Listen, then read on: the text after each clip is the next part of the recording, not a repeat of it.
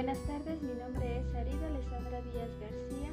Actualmente soy estudiante de la carrera de Derecho en la Universidad Interamericana del Estado de Puebla y hoy les voy a hablar un poco sobre los derechos reales de garantía.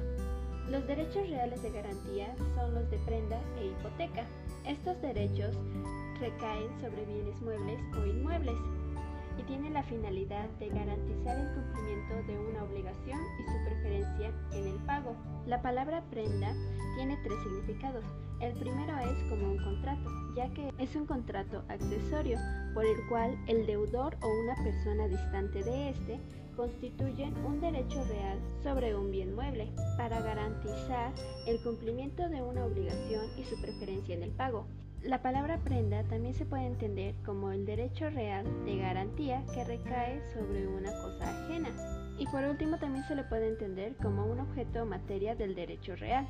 La prenda recae sobre bienes muebles y por su naturaleza es accesoria e indivisible. Quiere decir que es accesoria porque garantiza el cumplimiento de un contrato anterior a ella. Es indivisible porque la cosa materia de este derecho no es susceptible a partición. En cuanto a la hipoteca, este derecho nace del contrato de hipoteca, el cual grava o afecta un inmueble sin privar a su dueño de la posesión del mismo. De igual forma que la prenda es un derecho real de garantía que recae sobre una cosa ajena, siendo un derecho accesorio de la obligación que garantiza.